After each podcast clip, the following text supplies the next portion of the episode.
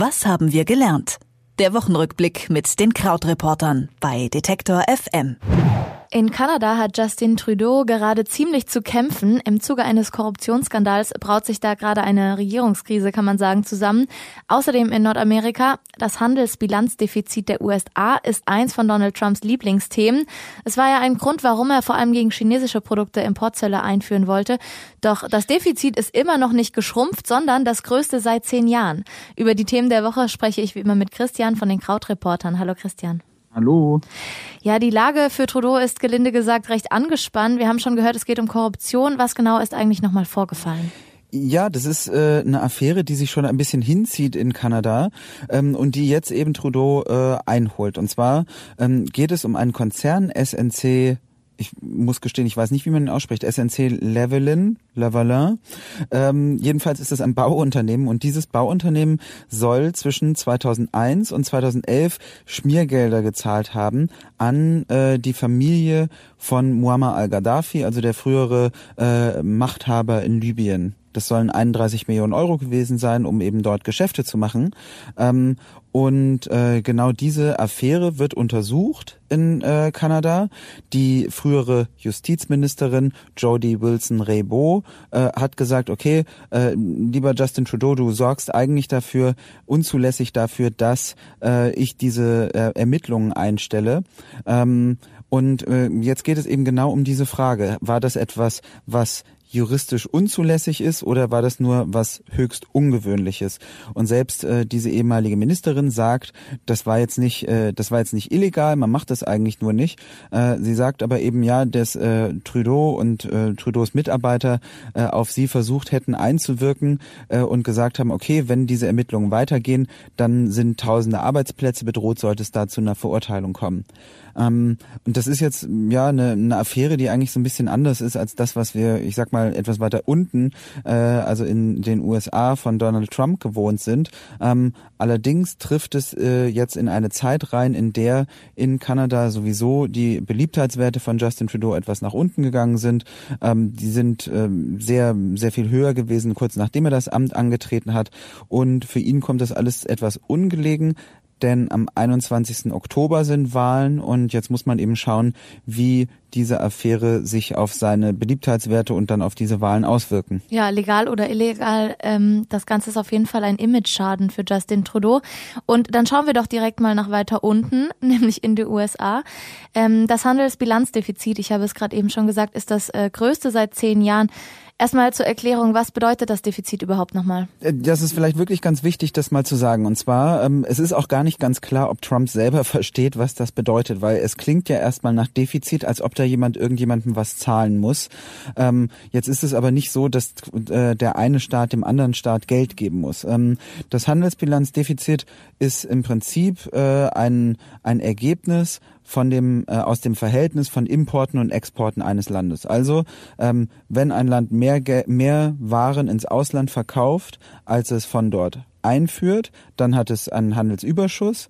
Wenn ein Land mehr äh, Geld importiert oder Waren für mehr Geld importiert, als es ausführt, dann hat es eben dieses Handelsbilanzdefizit. Also zum Beispiel Deutschland hat immer einen sehr großen Handelsbilanzüberschuss, weil mehr exportiert wird als importiert wird. Und in den USA ist es eben so, dass Donald Trump ja seit Jahren mit diesem Schlagwort Handelsdefizit Stimmung gemacht hat äh, und zum Beispiel gesagt hat, ja, China zockt uns ja ab, wir haben mit China ein so großes Handelsdefizit, aber jetzt heißt es erstmal äh, äh volkswirtschaftlich heißt es erstmal nur, okay, da werden in China eine ganze Menge Produkte hergestellt, anscheinend eben so günstig, dass es sich lohnt, die aus China einzuführen. Und zwar mehr, als es sich lohnt, Dinge aus den USA nach China auszuführen.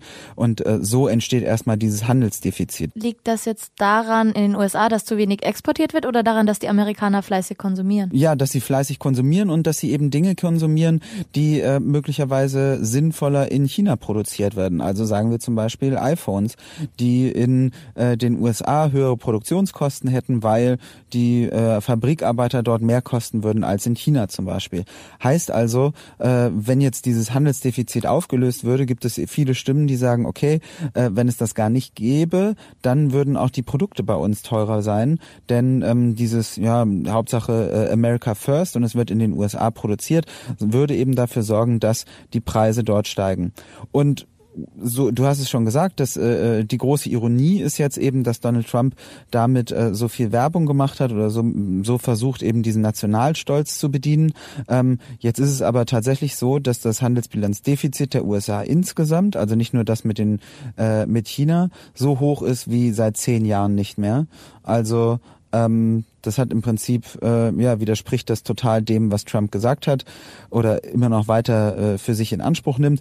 Und auch das Handelsbilanzdefizit nur mit China alleine ist um äh, 12 Prozent gestiegen und selbst das liegt bei 420 Milliarden Dollar. Wenn wir aber schon beim Thema sind, lass mich kurz nachfragen, wie geht es denn im Handelsstreit zwischen den USA und China eigentlich weiter? Ja, also das hängt auch so ein bisschen in der Luft. Also die Zölle, die äh, sehr hoch lagen, die haben, die sind inzwischen etwas reduziert worden. Ähm, Trump verspricht ja immer, dass es ganz große Einigungen schon gäbe. Ähm, jetzt ist das so, es gab ein Ultimatum, das ist verstrichen. Es wird jetzt äh, eben weiter verhandelt. Ähm, und das ist eins dieser Themen, die ja mit großem äh, Proports ange, äh, angekündigt werden von Trump und äh, die sich dann so ein bisschen äh, im Sande verlaufen in der ähm, ja in der Realpolitik dahinter. Äh, ähm, ist das etwas lauer, als er äh, das nach außen oft äh, transportiert. Und um Geld geht es auch in Europa, genauer gesagt in Frankreich. Thema sind hier aber nicht die Zölle, sondern Steuern. Frankreich hat nämlich als erstes Land der EU eine Digitalsteuer für Konzerne wie Google und Facebook eingeführt. War das nicht, war da nicht eigentlich der Plan, hm, war das nicht eigentlich der Plan für die gesamte EU und warum jetzt der Alleingang? Richtig, genau. Also es gibt ja insgesamt dieses Bestreben zu sagen, okay, es gibt diese großen neuen digitalen Konzerne, Google, Facebook, Amazon, ähm, Apple zum Beispiel, die in Europa sehr, sehr viel Geld verdienen, aber durch geschickte Steuermodelle ähm, nur wenig Steuern hier zahlen. Und deshalb gab es insgesamt den Plan zu sagen, okay, wir äh, führen eine Digitalsteuer ein. Das heißt, heißt, im Prinzip ist die Idee zu sagen, ähm, die, diese Unternehmen müssen drei Prozent äh, zusätzliche Steuern auf Umsätze zahlen, die sie in der EU erwirtschaften. Und äh, in der EU selber und in der EU selber ähm, gibt es 23 Staaten, die äh, hinter diesem Vorschlag stehen äh, und vier, die ihn ablehnen, Irland, Schweden, Dänemark, Finnland. Ähm, und auch an, an Deutschland muss man sagen, ja, die sind jetzt nicht ganz krass äh, nach vorne geprescht, sondern Olaf Scholz sagt zum Beispiel immer, ähm, eigentlich wäre es sinnvoller, wenn es so eine Art äh, internationale Mindeststeuer für diese Unternehmen gäbe. Aber er sagt auch, wir brauchen eben auf jeden Fall eine internationale Lösung dafür. Und Frankreich äh, ist jetzt vorangeprescht, weil das Land sagt, uns dauert das alles zu lang. Äh, wir setzen jetzt die Idee alleine um. Ähm, auch vielleicht das interessanteste Zitat von äh, Bruno Le Maire, also dem Finanzminister aus Frankreich, ist zu sagen, ähm, unsere Lösung mag nicht perfekt sein, doch sie ist besser als ohne Ende zu diskutieren. Ähm, und jetzt muss man aber auch sagen, unterm Strich ist das ähm, auch so eine auch so eine Symbolpolitik kann man sagen. Also in Frankreich geht die Regierung davon aus, dass sich aus dieser Steuer 400 Millionen Euro Umsatz ergeben und das ist ja im großen Ganzen des Staatshaushalts gar nicht so viel. Auch aus Deutschland werden Unternehmen betroffen sein, also zum Beispiel äh, Zalando und Otto. Und jetzt wird man eben schauen, ob dieser französische Vorstoß dazu führt, dass auch andere Länder nachziehen werden. Österreich hat sowas schon mal angekündigt und ähm, dann wird sich eben zeigen, ob zum Beispiel auch Deutschland einen nationalen Alleingang wagt oder ob es eben doch noch gelingt, so eine EU-Regelung zu treffen. Also Frankreich hier als Vorreiter mit der Digitalsteuer. Vielleicht äh, tut sich dann ja auch etwas, wenn die Kommission beim nächsten Mal zusammenkommt. Außerdem haben wir bei den Krautreportern gesprochen über die Krise von Justin Trudeau das, und das Handelsbilanzdefizit der USA. Und zwar mit, wie immer mit Christian Fahrenbach. Vielen Dank für das Gespräch, Christian. Ich sage auch danke. Tschüss. Was haben wir gelernt? Der Wochenrückblick mit den Krautreportern bei Detektor FM.